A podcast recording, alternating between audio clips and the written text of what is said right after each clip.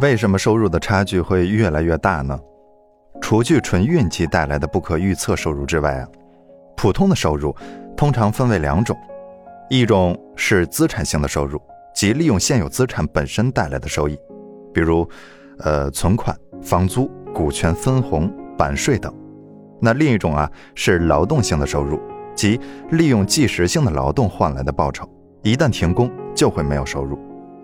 这两种收入方式的区别显而易见，那就是前者是持续性的收入，二十四小时都在挣钱；后者呢，呃，是一锤子的买卖，靠自己一锤子一锤子凿，什么时候锤子不挥了，钱呢就停止入账了。从普遍情况来看，富裕阶层的收入比例中，资产性的收入占比是较大的，而劳苦大众啊，则刚好相反，长期处于不开工就会饿死的境地。这也使得劳苦大众更加攒不下钱来拥有资产性的收入。资产性收入的挣钱效率明显是大于劳动性收入的，而随着资产性收入的不断增加，这些增加的钱又再次成为资产性收入本金的一部分。在圣经里呀，有一则寓言，有一句经典的话一直被人们引用至今，说：“凡是少的，就连他所有的也要夺过来；凡是多的。”还要给他，叫他多多益善。后来人们把它称为马太效应。这种赢家通吃的现象，在人类社会的方方面面都可见到，也是贫富差距被持续拉大的重要原因。作为劳苦大众，想要快速提高收入，就得在保证劳动性收入不缩水的前提之下，不断增加资产性收入在你的总收入中的占比。而只有不断积累各方面的知识、能力与资产。并将他们自带的红利利用起来，方能使自己的赚钱速度跑赢大多数人，从而从下层通道慢慢的往上挪。从劳动性收入过渡到资产性收入啊，说一说是很容易的，但是真要做起来非常困难。试想说，一个劳动性收入仅能维持温饱的人，又如何能攒下余钱去拥有资产性收入呢？一天仅有二十四个小时，除去睡觉、吃饭，就算是都用来工作，还是提高不了多少收入。唯一的方式就是大幅增加自己的单位劳动价值。在二十世纪九十年代以前，交通不便利，通信不发达，信息不透明，社会分工比较粗犷，大量的工作同质化严重，需要脑子的地方不太多。大家呀，都是撸起袖子干，以份数论英雄。以流汗量论英雄，一样的活儿，你干一份儿我干两份儿所以我的收入比你高。在那个年代呀，通常谁的力气大，谁肯干，谁的收入就高。因此，至今很多人依然评价老实巴交、一门心思做苦力的人为踏实，这也是他们眼中的勤奋，可以算是经历过物资匮乏年代后的创伤后遗症之一。在那个时候啊，多数人都被当成。机器用，啊，就算再有想法的人，也没有什么发挥的舞台。在二十世纪九十年代乃至二十一世纪开始之后，随着社会分工逐渐细化，这种从同质化向差异化、精细化的转变过程中，必然伴随着收入分配方式的变化。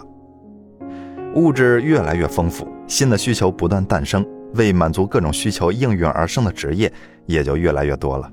这个时候，人和人的差异性。就慢慢体现出来了。有的人由于会玩计算机、会英语等，被高薪骗走；有的人什么也不会，于是依然只能在苦力界挣扎。许多人此前可能一直认为，按劳分配是很合理，付出多少劳动就得到多少报酬。但是依照这个理论呀，环卫工人应该拿高薪啊，因为他们起早贪黑，夏天对着烈日骄阳，冬天吹着刺骨寒风，确实很辛苦啊。比某些在单位混日子的白领那辛苦的多了去了，付出的劳动力也足够大，对不对？然而他们的收入明显不符合高薪的定义，为什么呢？因为这件我们一直以来认为很合理的事情，有着很大的问题。按劳分配的劳，得看是怎样的劳。劳动力的价值，并不仅仅是凝结在上面的无差别的劳动，还取决于需求。和可替代性，很多人都听过一个词儿，叫做边际效用。边际效用是研究这样的一种现象：说，假设其他条件不变，每增加或减少一个单位的数量，可能会导致的效用变化，以及对人们决策产生的影响。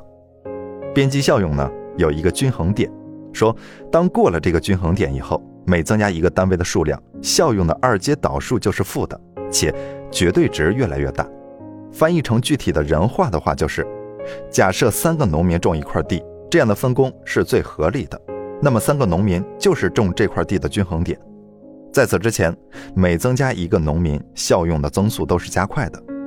但是，一旦数量达到四个、五个，甚至一百个，这块地的产出并不会因此同比增加，那么每个农民的效用就随着人数的增加而递减，这就叫做边际效用递减。这个理论可被应用到生活的方方面面，比如当你口渴的时候，你对第一口水和对第十口水的感觉；比如说当你负债累累的时候，你对第一个十万元和对第十个十万元的焦虑；比如说接到一份新的任务的时候，领导只能依靠你和他有两个、三个甚至十个备用选择的时候，他对你的态度变化。因此啊。环卫工人的收入为何如此之低？很大程度上是因为有能力胜任这个岗位的人数供远远大于求。也就是说，可能有很多找不到工作的人都想当环卫工人，就如上面例子里的备用选择一样。有人会说，难道环卫工人干的活不重要吗？如果没有环卫工人，道路就变成什么样子了？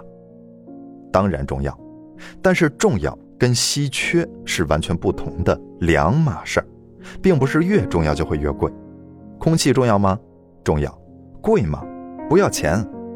需求有自己的平衡点，当供给越过了这个平衡点，那么单位供给的价值就会不断递减。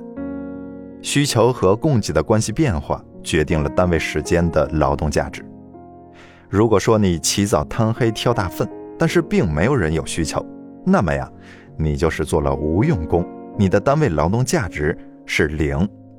就算市场上确实有这个需求，但是由于你的劳动力可替代性太强，市场供给远超需求，这也意味着你不干，有的是人干，那么你的单位劳动价值也依然会很低。